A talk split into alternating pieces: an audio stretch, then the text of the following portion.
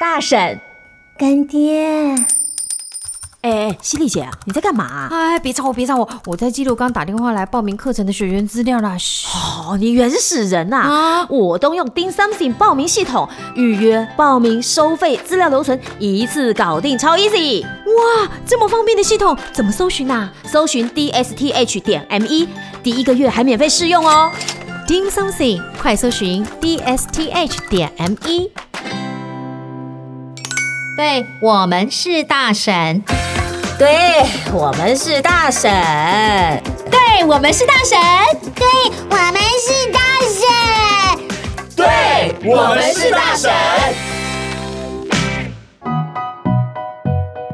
小木屋发出了奇怪的声音，无法解释可怕鬼或妖怪，还是其他的东西？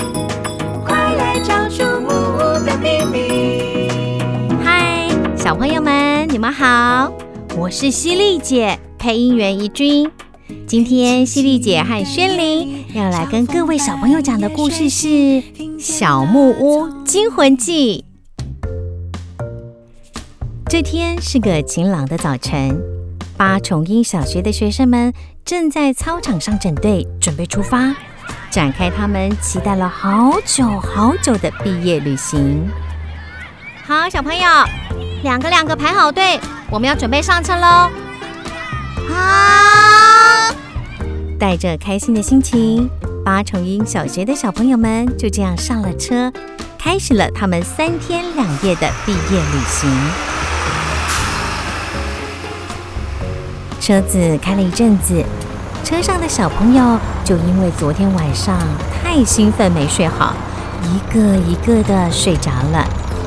过了一会儿。终于到达了今天的第一个目的地——剑湖山。好，小朋友，我们到喽，赶快下车吧！耶，好棒哦！哎，我们先来对时间，现在是九点钟。等一下呢，十一点我们要在这里集合，准备去餐厅吃饭，可以吗？好。好。那现在大家就各自去玩吧，耶！哦，我们去玩那个云霄飞车。哈，那看起来好恐怖耶！不要啦，我会怕。哦，你胆子很小哎，那不会很恐怖。走啦，走啦。我可是，可是我。小朋友们开心地玩着游乐设施，一天的时间也就这样慢慢过去了。傍晚的时候，他们来到了今天要住宿的地方。好，小朋友，今天呢，我们要住小木屋哦。依照之前分的组别，六个人一组。老师现在念房间号码，念到的组长来跟老师拿钥匙哦。第一组哟，一八零二房。第二组哟，一八零三号房。第三组哟，一八零四号房。第五组哟，一八零五号房。小朋友们吵闹着一组一组进了房间，玩了一天。虽然大家都还是很兴奋，不过啊，也都累坏了。吃过晚餐之后，他们在房间里玩了一下子，就一个一个的睡着了。到了半夜，有个叫小峰的小朋友，因为想要上厕所，一个人起来了。哦。讨厌哎，大家都在睡。早知道刚刚不要喝那么多饮料。小峰上完厕所，正要走回床上的时候，突然听到一阵奇怪的声音。那是什么声音啊？这么晚了，怎么还有这种声音？好恐怖哦！我我我我们该不会遇到鬼了吧？等等等等，你快起来了！等等等等！啊？什么？小峰，你干嘛啦？人家还在睡觉。哎哎，等等，你听听看，那是什么声音？哪有什么声音？吼哟，不要吵我啦！真的有啦，你自己听，真的啦！什么啦？你听，好像是小木屋自己发出来的。哪有什么声音？呃呃呃，那那那是什么？我就跟你说吧，我 不知道是什么声音，好像是小木屋自己发出来的。丹丹爬下床，和小峰一起走到墙边，声音好像越来越大了。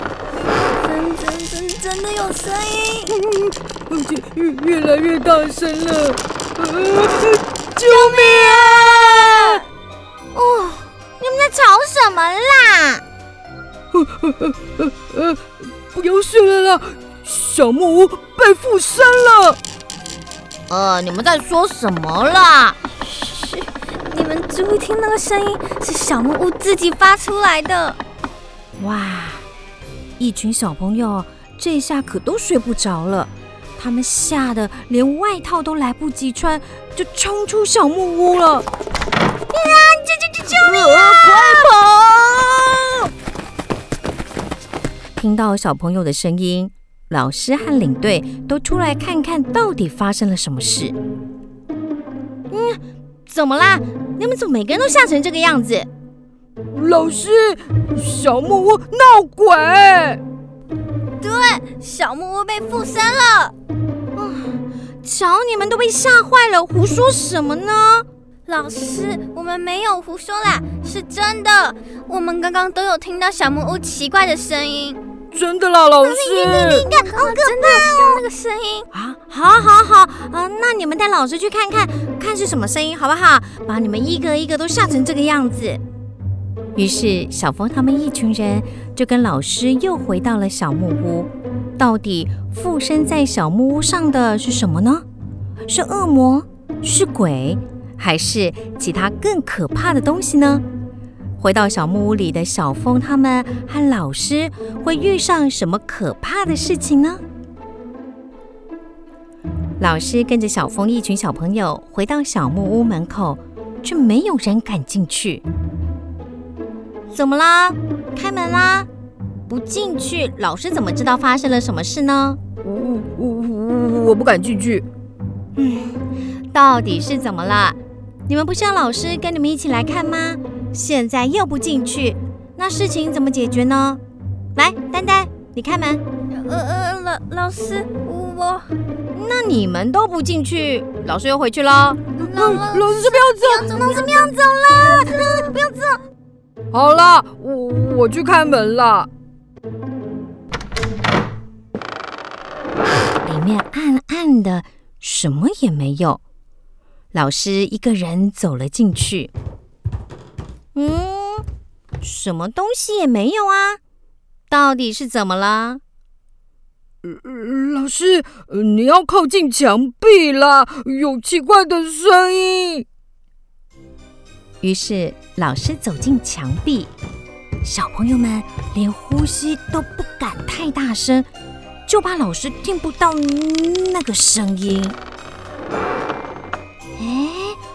真的有声音哎！嗯，老师，真的有声音吧？我就说小木屋一定是被什么东西附身了啦！对对啊，老师，我们赶快逃吧，说不定那个东西等一下就要出现了。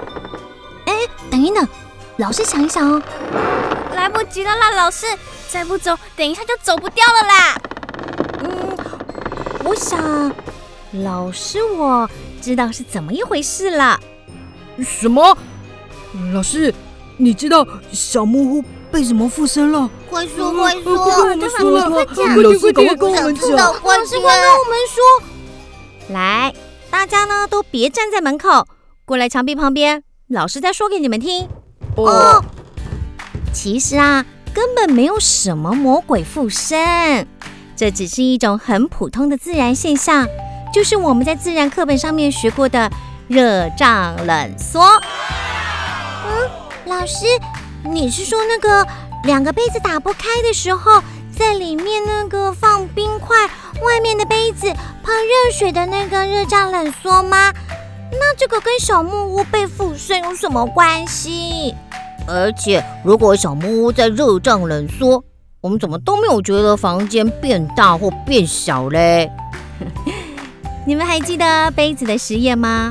杯子变大或变小都只有一点点的改变，我们也没有看出来杯子变大，是因为本来分不开，叠在一起，热胀冷缩之后可以分开，我们才知道杯子有稍微变大或变小啦。小木屋也是一样，这些木头在白天的时候因为天气暖和，稍微膨胀了一点点，到了晚上天气啊变得湿冷。木头就会稍微收缩一点点，本来呢是不会发现的，但是因为木头在膨胀跟收缩的时候，产生了木头之间小小的摩擦的声音，我们才知道木头正在稍微膨胀或稍微收缩啊。所以小木屋真的没有被附身吗？只是热胀冷缩而已，没有被附身。小木屋只是在热胀冷缩，也没有鬼哦。老师，那你的小木屋也会发出声音吗？这个吗？哎，等明天早上太阳出来，天气开始变热的时候，你们可以来看看啊。现在大家赶快回去床上躺好，不然明天没有精神继续玩哦。好。哎，小朋友们，你们是第几组的？我们是第四组的呀。第四组，老师白天的时候有分到第四组吗？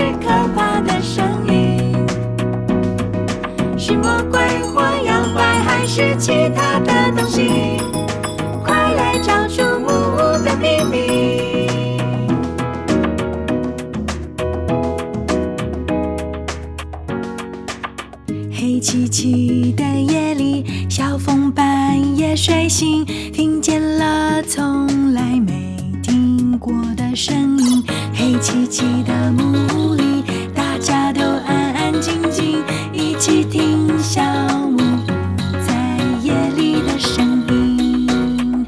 难道小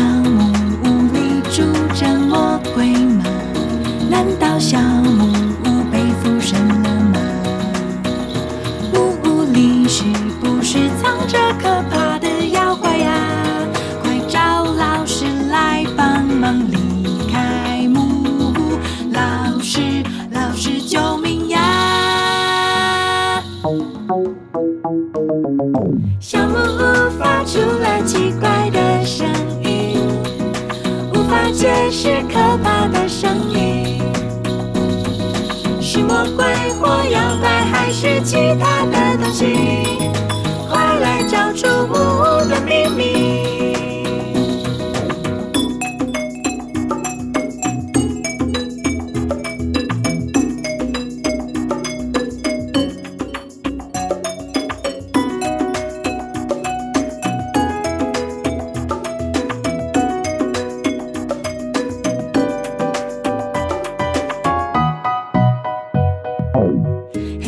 漆的夜里，小凤半夜睡醒，听见了从来没听过的声音。黑漆漆的木屋里，大家都安安静静，一起听小木屋在夜里的声音。难道小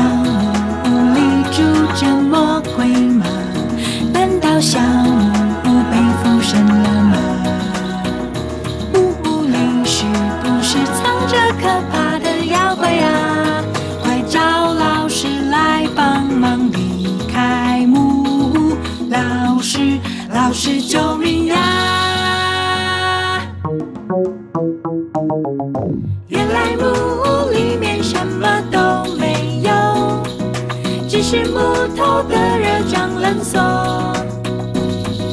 木头在白天会膨胀，夜晚会收缩，这就是大自然的奥秘。